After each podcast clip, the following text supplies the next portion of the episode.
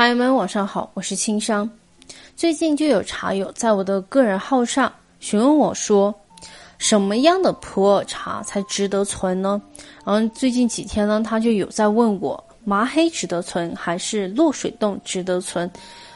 那什么样的普洱茶会升值？究竟本质原因的话，它无外乎就是三点：原料、工艺、储存。只有满足优质的原料，还有合理的工艺、正确的储存这三点的普洱茶，才具有升值的可能性。那今天青商就来跟大家，就是围绕这三个点来跟大家分析一下。任何优质的一个农产品呢，必然都是要建立在一个优质的一个生态环境上。优质的普洱茶原料，同样它也是脱离不开就是生态很好的一个环境中，这一点在普洱茶上体现是非常明显的。不同的一个茶区所产的普洱茶，它都具有不同的一个口感，也就是它们茶叶的一个内含物质的不同，就是造成的。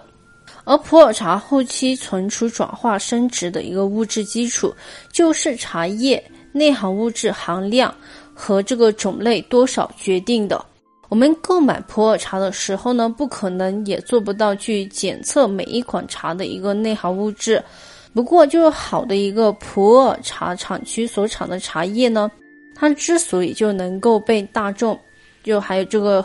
喜欢喝普洱茶的人认可的话，它关键的一个原因呢，就是它口感出众。为什么就名山头这些它价格会更高？除了这个炒作的因素以外呢，更多是它的一个茶叶口感，它是非常独特的，而且是不能代替。物以稀为贵，当这个就是说茶品它比较少，想要追求它的人多的话，那只能就从这个价格上来提。毕竟没有，就任何一款名山头、名产区的茶品会内含物质评级还能够达到这个茶友的喜欢。因为现在其实买茶呢，大家都是不少，而且消费者都是有自己的一个就是说选茶的一些理念。所以大家在选购茶品的时候呢，可以根据原料的产区来推测一款茶品的后期升值空间，而且一些名气较大、知名度较广的山头所产的茶叶还会具有这个名商效应，其实它的一个升值认可度呢是比较高的。像绿茶、黄茶之类，就是以嫩为佳的茶叶呢，它的一个原料越嫩，就越能呈现出茶品滋味的一个鲜爽。但普洱茶它不是追求滋味的一个鲜爽的茶类，具有足够陈期的老茶所展现而出的一个滋味是醇厚、沉稳的，呈现出的沉香是内敛、低沉，而且是优雅的。所以，这个原料越嫩越好的标准，在普洱茶中，它是不是那么受用？反而一芽二叶、一芽三叶以及四叶等等这些的话，它内含物质会更丰富，然后它的一个成熟度呢也会比较高。这样的话，它就有助于普洱茶后期的一个存储和就转化。所以大家在选购普洱茶的时候呢，选择原料等级高低适度，然后幼嫩和粗老茶青合理搭配的茶品，它一个后期存储的一个升值空间更大，滋味也会更加的丰富，层次感也会更加的明显。普洱茶大家都知道，就是它是一个后发酵茶。它的一个转化呢，是需要活性酶的一个参与。在普洱茶杀青过程中，只有杀青温度合理，茶叶内的一个就活性物质呢没有被破坏，才有就是这个较大的升值空间。如果在制茶的时候杀青的温度过高，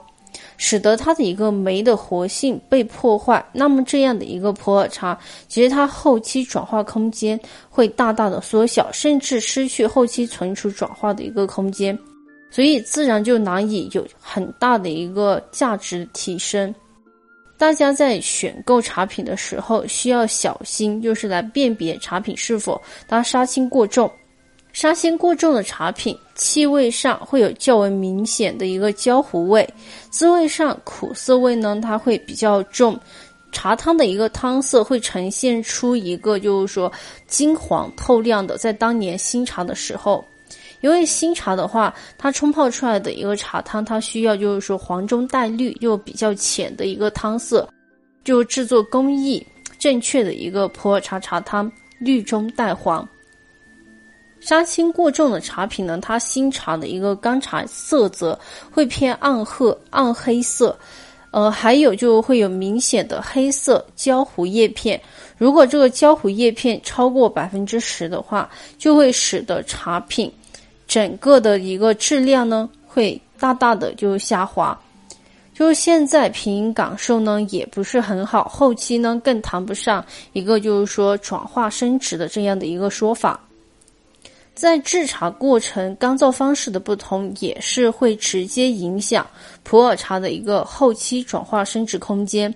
采用晒青方式干燥的普洱茶，不仅能够较大程度的一个保留它茶叶内的一些活性物质，而且在阳光中的一个紫外线呢，能够使得茶叶内含物质发生有益的转变，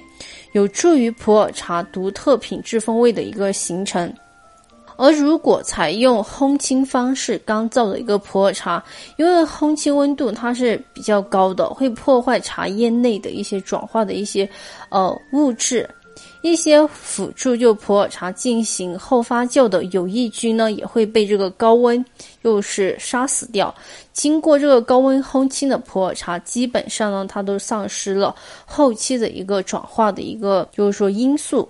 所以在选购普洱茶的时候呢，也要注意分辨晒青茶和烘青茶。通常来说，烘青普洱茶干茶的色泽呢，它是偏绿的，香气较为浓厚。如果烘青温度较高呢，还会伴随一个焦糖香。但这个茶汤的厚度、嗯稠度，它都是不如晒青茶的，回甘生津较弱。嗯，甚至就持久的一个时间，它也不会很长这个样子。而且同一种就是茶青以烘干干燥的话，它的滋味会相对甜一点，也不会就是说有带青味的这个样子。所以大家在当年选新茶的时候，也是要对新茶的青味呢保持一个客观的一个就是说看法，因为新茶它多多少少都会带有一点青味。它的一个青味呢，是可以随着时间的一个存放，呃，就是说逐渐的褪去。如果当年收到的新茶没有青味的话，那它可能就是这种用烘青方式制成的一个普洱茶，后期是没有任何的一个转化空间的。再一个呢，我们就是要注意这个存储。一些经过正确储存的一个中期茶，也会具有较好的一个升值空间，所以一部分茶友呢也会选择购买中期茶，再次的一个存储升值。当在选购中期茶的时候呢，大家也要多加注意，一些中期茶如果在前期存储过程中，存储方式还有这个方法不当的话，会使得茶叶内含物质发生一个裂变，品质和这个价值呢，它都会就下滑。其中对于这个茶叶品质影响最大的就是存储时的一个温湿度。所以茶友在找这个商家购买茶品的时候呢，可以咨询。一下这个商家自己所要购买的茶品之前存储的时候大概的一个温湿度范围，来推测所要购买的茶品的一个转化程度和现在茶品的一个大概的品质。对这个普洱茶存储而言，如果茶品的一个存储温度相对湿度在百分之八十五以上，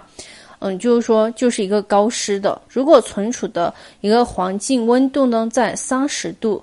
以及是以上的话，就是一个高温，在高温高湿的一个环境中存储的普洱茶品质变化是很大的，非常的容易受潮和霉变，或者它的一个茶质呢转化不均匀，从而就失去了它的这个茶品滋味的一个丰富性，升值的空间呢它也会缩短。和其他普洱茶存储的时候需要注意的因素。也是不同，温湿度呢是一个相对量化的一个标准，